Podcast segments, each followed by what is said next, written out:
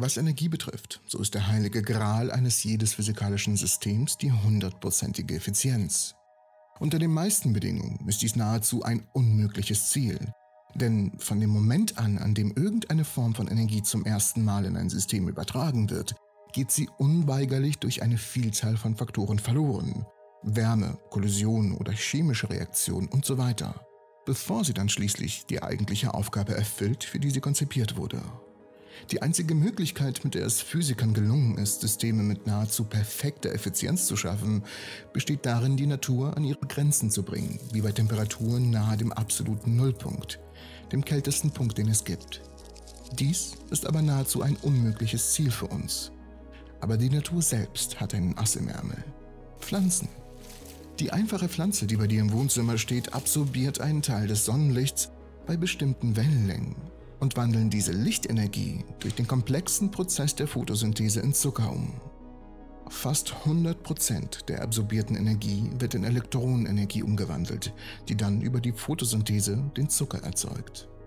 Wir wussten bis vor einiger Zeit nicht, ob dies und wie es überhaupt passiert.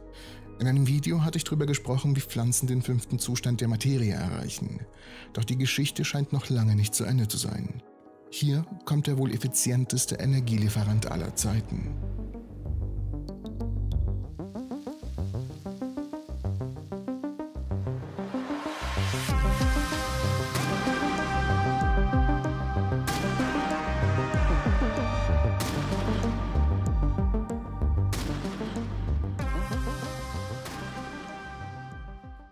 Wenn ein Wissenschaftler von Effizienz spricht, ist es sehr wichtig zu wissen, dass es zwei verschiedene Definitionen gibt, je nachdem, welcher Wissenschaftler davon spricht. Die eine Bedeutung von Effizienz ist, wie viel Energie du aus etwas herausbekommst im Vergleich zu der Energie, die du hineinstecken musst. Die andere Bedeutung bezieht sich auf einen speziellen Teil eines Systems. Stell dir vor, du untersuchst einen Motor an einem Auto. Du möchtest wissen, wie viel Energie dieser Motor von der gesamten Energie, die das Auto bekommt, verwendet und wie viel Energie er daraus macht.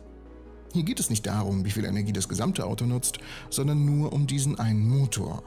Diese Art von Effizienz wird oft verwendet, wenn man nur einen spezifischen Teil eines Systems betrachtet.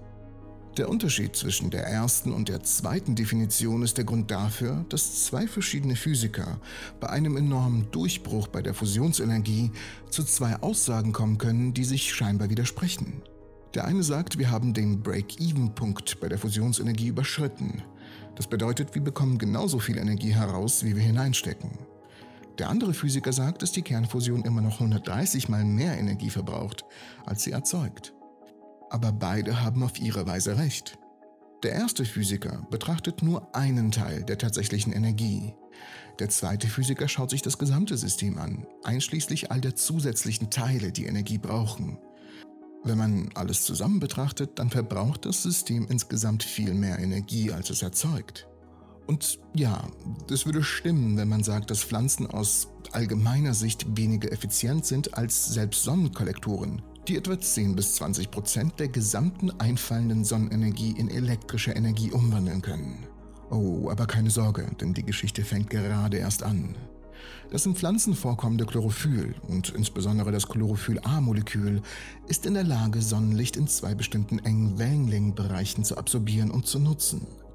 Und betrachten wir jetzt mal das gesamte Licht, das auf eine Pflanze einfällt so beträgt die Menge der Strahlung, die in nützliche Energie für die Pflanze umgewandelt werden kann, nur wenige Prozent der gesamten Energie des Sonnenlichts, das auf eine Pflanze trifft. In diesem strengen Sinne ist die Photosynthese nicht besonders effizient. Wenn wir uns jedoch nur auf die einzelnen Photonen beschränken, die das Chlorophyll-A-Molekül anregen können, dann sind die Photonen mit roter Wellenlänge zu 80% effizient während die Photonen mit blauer Wellenlänge zu über 95% effizient sind. Also nahezu an der perfekten 100%igen Effizienz. An dieser Stelle ergibt sich ein großes Rätsel. Also, das Licht, das von einem Chlorophyllmolekül absorbiert wird, ist nicht einfarbig, sondern das absorbierte Licht besteht aus einzelnen Photonen, die eine ziemlich, ziemlich große Bandbreite an Energien und somit Wellenlängen aufweisen. Und jetzt anschnallen. Es wird komplex, gut zuhören. Diese Photonen regen Elektronen innerhalb des Chlorophyllmoleküls an. Und wenn die Elektronen sich wieder beruhigen, so geben sie Photonen wieder ab, ebenfalls in einem breiten Energiebereich. Diese Photonen werden dann von einer Reihe von Proteinen absorbiert, wo sie die Elektronen innerhalb des Proteins anregen. Die Elektronen, wenn sie sich dann spontan entladen, also wieder beruhigen, emittieren erneut neue Photonen, bis diese Photonen erfolgreich zum sogenannten photosynthesischen Reaktionszentrum geleitet werden. Und wenn das Photon auf das sogenannte photosynthesische Reaktionszentrum trifft, wandeln die Zellen diese Photonenenergie in Elektronenenergie um. Und diese energiereichen Elektronen werden dann im photosynthesischen Prozess verwendet, der schließlich zu der Produktion von Zuckermolekülen führt. Dies ist ein grober Überblick über den Weg der Photosynthese, von den einfallenden Photonen bis zu den energiereichen Elektronen, aus denen schließlich Zucker entsteht. Soweit so gut. Doch das große Rätsel bei all dem ist, warum für jedes Photon, das in diesen ersten Schritt absorbiert wird, etwa 100% dieser Photonen am Ende des letzten Schritts in angeregte Elektronen umgewandelt werden. Denn um auf die Effizienz zurückzukommen, es gibt keine natürlichen, bekannten vorkommenden physikalischen Systeme, die sich auf diese Weise verhalten, die so effizient sind. Doch irgendwie funktioniert die Photosynthese extrem effizient. Übrigens, was auch noch ziemlich extrem effizient wäre, wäre ein Abo hier. Es wäre ziemlich äh, abozient. Es tut mir leid. Und jetzt müssen wir einen Vergleich ziehen. Denn zum Beispiel unter den meisten Laborbedingungen muss man ein Quantensystem auf ganz besondere Weise vorbereiten, wenn man eine Energieübertragung zu 100% Effizienz gestalten will. Man muss sicherstellen, dass eine einfallende Energie gleichmäßig ist. Jedes Photon hat die gleiche Energie und Wellenlänge, sowie die gleiche Richtung und den gleichen Impuls. Und natürlich muss man sicherstellen, dass es ein absorbierendes System gibt, das die einfallende Energie nicht ableitet. So etwas wie ein kristallines Gitter, in dem alle internen Komponenten regelmäßig angeordnet sind, damit die Energie auch abgefangen wird. Doch im Prozess der Photosynthese sind absolut keine dieser Bedingungen gegeben. Es ist alles extrem chaotisch. Das einfallende Licht ist einfaches weißes Sonnenlicht. Es besteht aus einer Vielzahl von Wellenlängen, wobei keine zwei Photonen genau dieselbe Energie haben und vor allem denselben Impuls. Und das System, das absorbiert, ist in keinster Weise geordnet, da die Abstände zwischen den verschiedenen Molekülen nicht in einem Gitter fixiert sind, sondern enorm variieren. Und diese Moleküle können übrigens alle frei schwingen und rotieren, wie sie wollen. Es gibt keine besonderen Bedingungen, die diese Bewegung verhindert. Dies war eine Erkenntnis, die mich sehr sprachlos gemacht hat. Ich wusste erstmal nicht, wie ich den Text weiterschreiben sollte, als ich das gelernt habe. Also, lasst uns kurz besprechen, was die Wissenschaftler eigentlich gemacht haben. Und ich breche das Experiment jetzt wirklich sehr simpel runter, weil es überaus komplex ist. Nachlesen könnt ihr allerdings natürlich alles unten in der Videobeschreibung. Dort ist die Quelle wie immer ganz unten verlinkt. Also los geht's.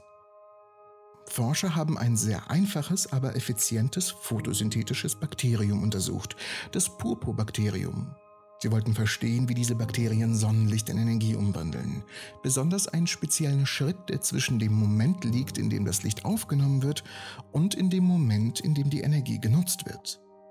Diese Bakterien haben Proteine, genannt Antennenproteine, die das Licht aufnehmen und zur Energiezentrale des Bakteriums weiterleiten. Das Besondere daran ist, dass diese Proteine in den Bakterien unregelmäßig angeordnet sind, nicht in einer ordentlichen Reihenfolge. Die Wissenschaftler haben in ihrem Experiment diese Proteine in kleinen, kreisförmigen Strukturen, den sogenannten Nanodiscs, nachgebaut. Sie fanden heraus, dass diese unregelmäßigen Anordnungen der Proteine tatsächlich dazu beitragen, die Energie des Lichts schneller und effizienter zu nutzen.